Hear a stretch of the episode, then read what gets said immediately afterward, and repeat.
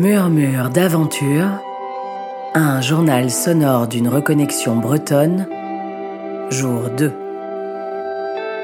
Où l'on pénètre au cœur du territoire et de ses valeurs.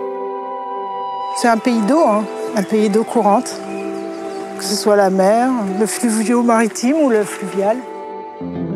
Barrage de la ville Hatt, en surplomb de l'Arguenon. En amont, une rivière, en aval, un lac. Prendre de la hauteur pour cerner le paysage et embrasser d'un seul regard les promesses de balades cachées sur ces berges.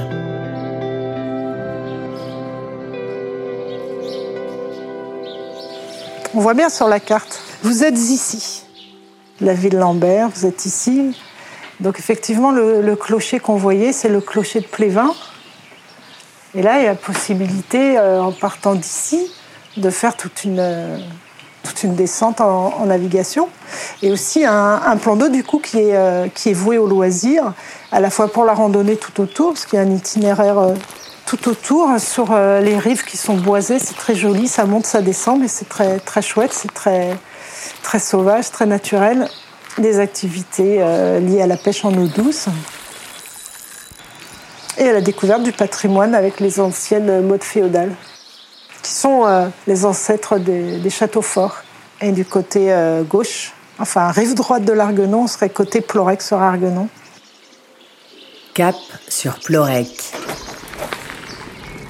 La campagne explose littéralement en ce beau début de printemps. Les fleurs d'iris et le colza érigent des haies d'honneur sur les bas-côtés donnant un air de fête au talus exubérant.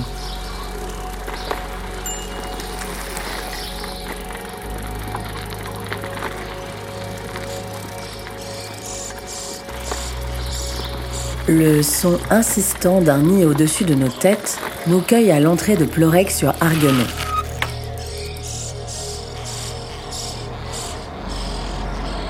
La présence presque improbable d'un véhicule me fait comme basculer dans un autre temps.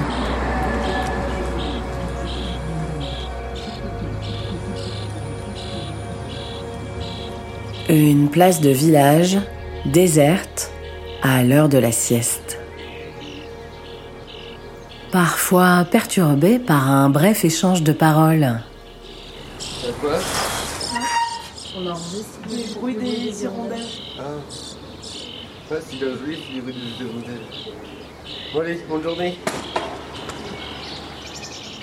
Nous tentons de ne pas déranger la quiétude de ce petit bourg enfoncé dans sa torpeur réconfortante. Chaque bruit est une petite Madeleine de Proust. Me rappelle ces heures interminables des débuts d'après-midi de l'enfance, alors que les adultes s'offrent une petite pause à l'abri des persiennes.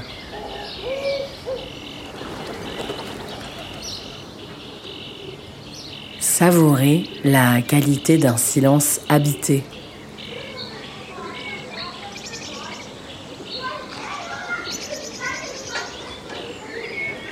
Extirpons-nous de cette douce rêverie, direction l'autre rive de l'Arguenon, à Plévin, pour rencontrer Claire qui a monté la savonnerie La Partisane.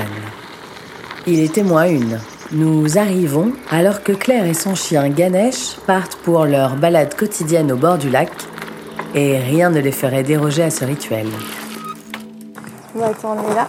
C'est le petit passage secret, c'est le chemin qui mène au lac de l'Arguenon. Il y en a pas mal de chemins parce que c'est quand même un grand chemin de randonnée euh, dans la région. Ici c'est royal, c'est juste, juste en bas de chez moi. C'est la balade quotidienne du chien, donc c'est sa forêt, son lac. Moi ça fait deux ans. Deux ans que je suis arrivée ici, je suis carrément contente. J'étais bien accueillie en plus. Partageuse, Claire nous révèle le nom du lieu-dit où elle habite. Le Vaubocher, c'est. Oui, ça n'existe pas sur Google Maps déjà. Donc on est à peu près tranquille. Là en contrebas, comme on est sur un bras euh, de la rivière, il y a juste un mini cours d'eau qui va euh, se déverser dans le lac. Tout autour du lac, on est en bassin versant, donc il y a aussi des obligations de laisser euh, naturel. Il y a euh, pas mal de chevreuils. Donc ça c'est hyper beau quand on arrive à en croiser. Après, ouais, beaucoup d'oiseaux, on entend. Il y a aussi sur le lac, il y a pas mal d'oiseaux qui vivent. Et puis euh, ça reste préservé quoi. C'est euh, voilà, il n'y a pas beaucoup de, choses qui peuvent les distraire ici.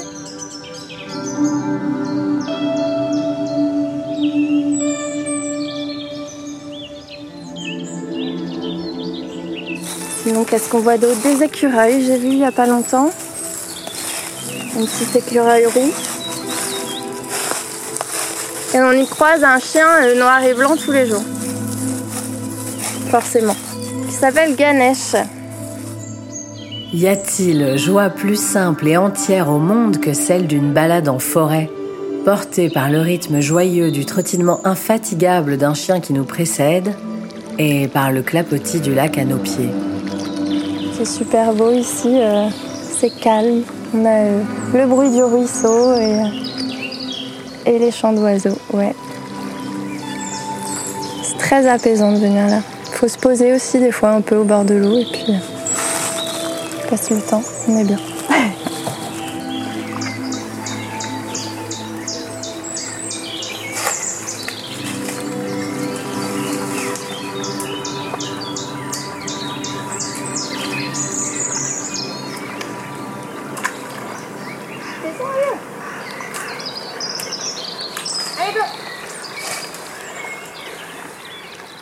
Nous découvrons alors que cette promenade, toute contemplative et ressourçante soit-elle, a un but. Nourrir et soigner Romain et Carmen. J'ai euh, deux ânes, une femelle, un hongre. Un hongre, c'est un mâle euh, castré. Donc lui, c'est Romain en gris et elle, c'est Carmen.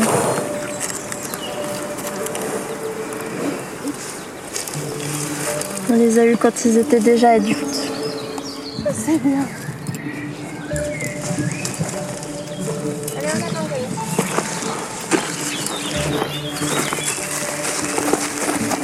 Allez Carmen, en avant.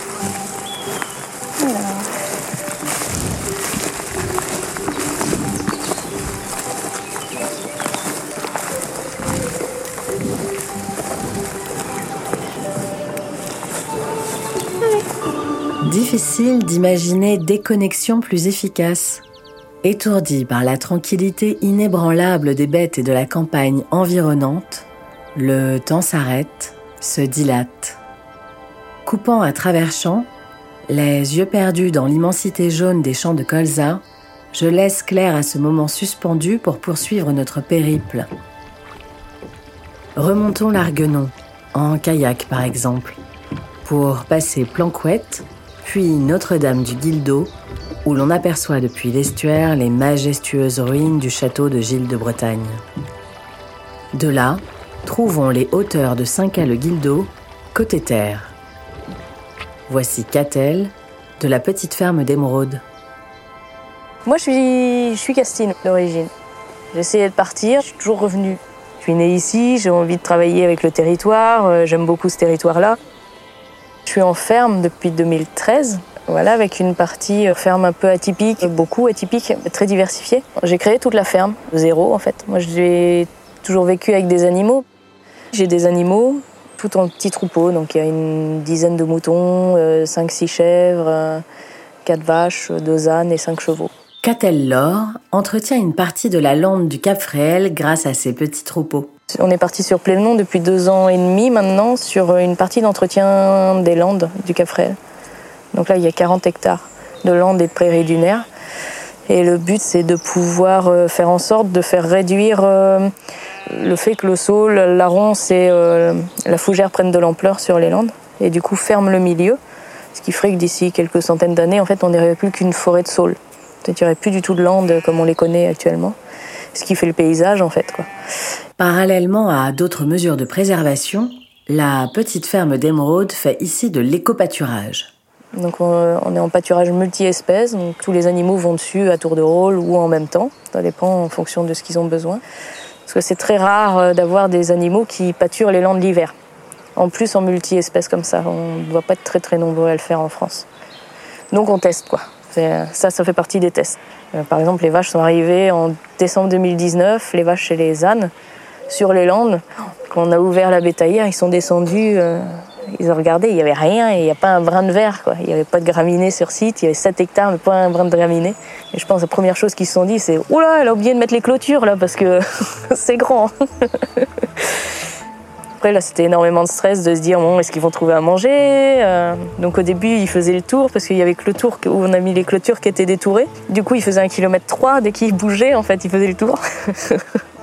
Petit à petit, ils sont mis. Au bout d'une semaine, ils se sont dit, oh, ben, on peut rentrer dedans pour aller euh, manger le saule qui est un peu plus loin. Donc voilà, il a fallu vraiment qu'ils apprennent ça.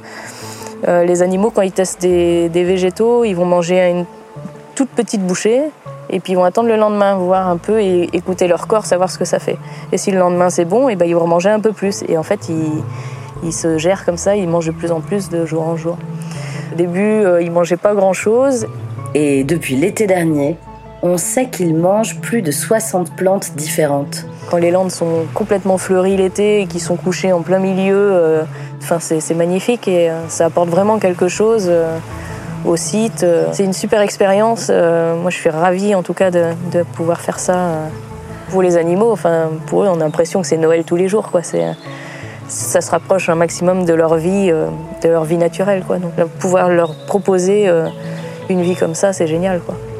Je trouve ça hyper intéressant de ce que j'ai vu, c'est que ça repose l'humain à sa place d'humain dans le monde et ça reconnecte vraiment à la Terre. Et là, on a vraiment autre chose qui se passe et un respect qui se met en place et du coup une compréhension de la nature et, un respect de tout derrière euh, qui se met en place d'office, en fait. Respectueusement, nous aussi, nous écoutons Catel. Derrière elle s'étend la mer. Elle est tournée vers les terres, comme sur une ligne de crête un partage des territoires où tout s'arrête, où tout commence. Moi, je trouve ça hyper intéressant, ce lien euh, euh, terre-mer, justement, terre-littoral. Il y a vraiment un lien à refaire entre euh, la terre et la mer. Dans l'inconscient des gens, c'est vraiment la terre d'un côté et la mer avec le tourisme de l'autre. Alors que non, il y a vraiment un lien entre les deux. Ouais, il y a de l'agricole littoral, quoi. Nous, on travaille avec avec le temps, on sait que ah tiens, ça doit être marée haute, il pleut. bon, ça va s'arrêter quand la mer va redescendre.